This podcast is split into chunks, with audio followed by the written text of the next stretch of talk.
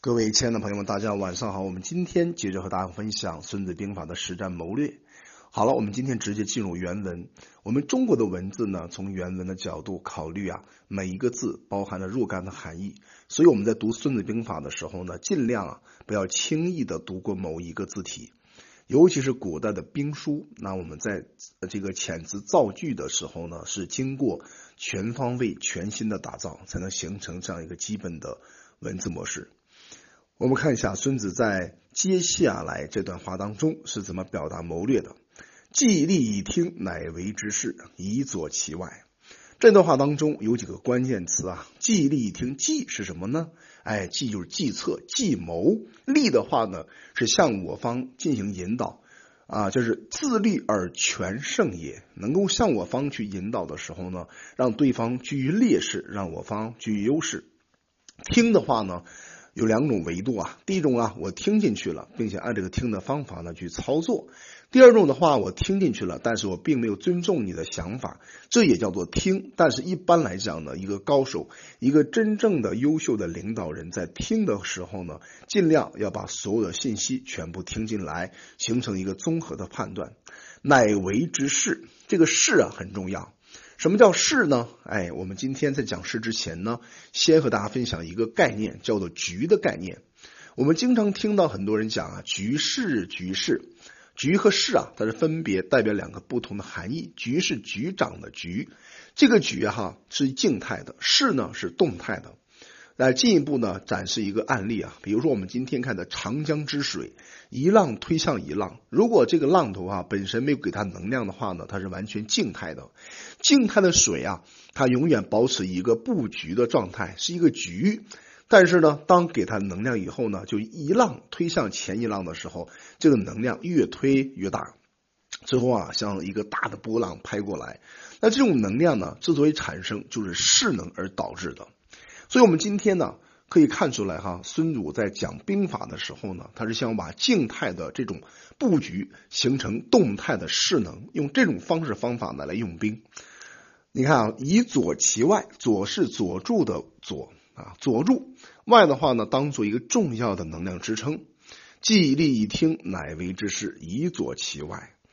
我们用兵打仗的过程当中呢，我们要懂懂得两个关键要素嘛。第一个呢，要懂得人员布局啊，然后兵力布局，还有业务布局、战略布局，还有版图布局，把这些布局啊全部藏在胸中，并且呢，准备随时随时的收拢，开始造势。那这是孙子在整个用兵方面重要的一个谋略点。我们看一看哈，曹操是怎样解读这句话的？他呢是用了大概五个字就讲完了。常法之外也，常法。那我们想一想哈，中国的文化呢是对称的文化，叫阴阳文化。当他说常法的时候，有一个常字，这个常是什么意思呢？哎，就是正常的、经常的，这个被我们所熟知的。那么常相对应的就是无常，就那一部分，就是变化那一部分。所以变化和不变的部分呢，我们要持经达变。所以曹操啊，通过这段话呢，是想告诉我们，那在我们不变的背后呢，有变化的现象。通过呢这样一种造势造能的方法，佐助你正常用兵的基本规则，来获得胜利。看一看杜牧是怎样去解读这段话的呢？杜牧啊，也是兵法当中的大成的教师。那么他认为哈，计算利害是军事根本，利害呢，计见听用，然后与常法之外。更求兵势一助，佐其势也。换句话讲，哈，就是我们在打仗之前要经过充分的计算，计算两个维度啊，一个是有利的一面，一个是可能产生危害的一面。好像我们今天都有一个特性啊，叫趋利避害。每个人做决定的过程当中呢，都有这样一个特性，都希望把所有的利的一端呢向自己倾斜，不利的一端呢推向给对方。这是一种正常人的思维模式，所以我们在用兵的过程里边，也是因为这样一点呢，让我们得到一个很好的权衡和轻重啊，很好的一个把控。那么在这个过程里边呢，那么杜牧啊还进一步解释到：利害既见听用，什么意思啊？有利的也好，不利的也好，在于领导者，在于主上，在于皇帝本身是否真正听进去这个将军的。啊这个想法了，这一点也特别重要哈。那我们看一看《孙子兵法》接下来的原文，叫做“士者，因利而治权也”。士者，刚才我们讲过了，造势。对吧？我们今天慢慢的往前走的过程当中，这个走的动作啊，它就是由一个静态和一个动态组成的。静态的话呢，就是我们往那一站，有站立的一个基本条件，然后走起来。当我们走的话呢，就是动态，而动态的话就会产生势能。所以，一般的将军在用兵的过程当中呢，会因利而治权也。因利的话，因哪方的利呢？是因对方的利益呢，还是因我方的利益呢？答案是因我方的利益而治权也，治是制度的治哈，权是权变的权。所以我们经常讲一句话叫持经达变，经的话呢是不变的部分，权的话是权变的部分。所以我们中国人呢有一个很好的脑筋，这个脑筋呢是根据易经的思想来的，它是多多的根据现象的变化而不断的产生变化。但是我们记住哈，在变化的背后有不变的部分，啊这一点。我们希望诸位呢能够深刻的去洞察和理解。曹操认为哈，这个这句话的本质是什么呢？就是治由权也，权因是治也。他把这两个事儿哈归结为两种关键的原则，就是制度呢，制度之外要有权变。比如说，在制度范围之内规定的某一件事情你不应该做，但是呢遇到了特殊情况你就要去做，这是曹操理解的意思，叫做治由权也。制度之外，我们可以权变，权因是治而也。什么意思啊？当我们在做权变的过程当中，我们围绕的核心呢，就是以事情为中心来进行权变。各位朋友们，当我们在讲解的过程当中呢，我们更多的是遵循《孙子兵法》的原文串讲，我们减少了很多不必要的案例。所以呢，我们在讲的时候呢，可能更倾向于一种哲学的提炼和高度。所以我希望各位啊，在这样一个具象呃相对抽象表达的过程里边呢，能感受到啊《孙子兵法》背后的这种韵味啊，这种深意，这种感觉。那么李全呢，在讲这句话里面呢，用四个字啊，完全把它讲透了。我认为他讲的更加有深度，叫做谋因事事。事的话呢，第一个事哈是事件的事，事情的事。第二个势的话叫势头的势，造势的势，就是我们今天做谋略的过程当中呢，要把事情的势头给它推起来。当有了势头以后呢，那这个事儿啊，成功几率怎么样，就会变得很高。好了，我们接着看啊，然后兵者诡道也，这句话呢是我非常喜欢的《孙子兵法》当中的一句话。一般的朋友会说，哎呀，诡道也，诡道的诡到底是什么意思呢？是不是阴谋诡计呀？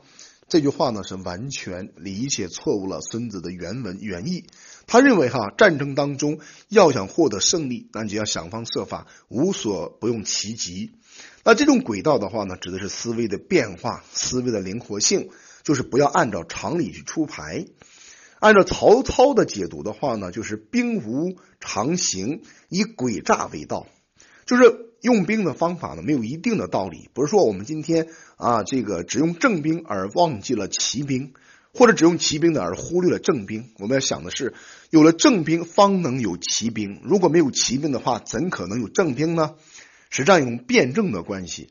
那他接着来说的话，以诡诈为道也，就是兵法和儒家是完全不一样的。我儒家的话讲是仁义礼智信。是讲人的根基很重要，做人做事的根基很重要。但是兵法呢是求胜利的，求结果的。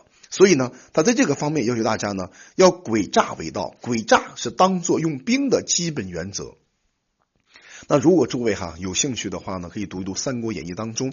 那么贾诩这个人呢，是我比较喜欢的谋士之一。虽然这个人呢，在整个胸啊胸怀方面、思考格局方面呢，跟郭嘉比较而言会稍微小了一点。但是在某些方面的哈，他用兵还是很厉害的。在当时呢，这个贾诩还没有归顺曹操之前呢，他跟着张绣。当时呢，张绣整个城哈被整个曹操的兵马全部围起来，计按这个曹操按照计划呢，准备从东南角东南角这个城墙打进去，因为他发现了东南角这个墙呢，这个砖头哈比较松动，进去的话呢是比较容易的。可是呢，为了迷惑敌人呢，他故意哈在东南角这个地方放了很少的兵力，反而在在西南角这个地方啊，重点颓放了很多兵力。引起敌人，就是引起城内张绣啊和贾诩对他的整个兵法虚而实之、虚而实之的一种错误的判断。但是啊，他再怎么高明啊，没有高明过贾诩啊。贾诩看出了曹操的整个阴谋诡计，他知道啊，曹操呢故意在西南角这个地方放了很多兵力，其实他重点想攻的是东南角。于是呢，贾诩破除了曹操的整个的这种布局，于是啊，在西南角这个地方哈。反而放了最少的兵力，在东南角呢比较松动的砖墙旁边呢放了很多的兵力。曹操以为这个贾诩包括张绣中计了，于是呢又从东南从这个这个东南角比土比较松动的地方打进来。打进去了以后啊，他以为张绣啊会根据他步兵的这种方式方法，重点去啊这个守住西南角，但是没有想到啊贾诩已经识破了曹操的诡计，最后呢一举把曹操打得屁滚尿流。那通过这个案例，我们就明白了哈，用兵方法其实就是这样的，兵者诡道也。那么诡道呢，就是以诡诈为术，相互你猜我，我猜你，谁胜得，谁赢得最后的胜利呢？谁就是核心的这个赢家。所以我们思考一下，在我们事业发展当中，在生活当中，在我们工作里边，到底有哪些层面、哪些环境里边需要用到轨道呢？当然了，为人处事方面要以仁义礼智信为我们的核心原则，但是在用兵方方面，在竞争方面，如果太实在了，可能要吃亏的。好，我们今天就分享到这里吧。希望这样一个分享能够带给大家一些关于《孙子兵法》深度的一些思考。我叫洪锦。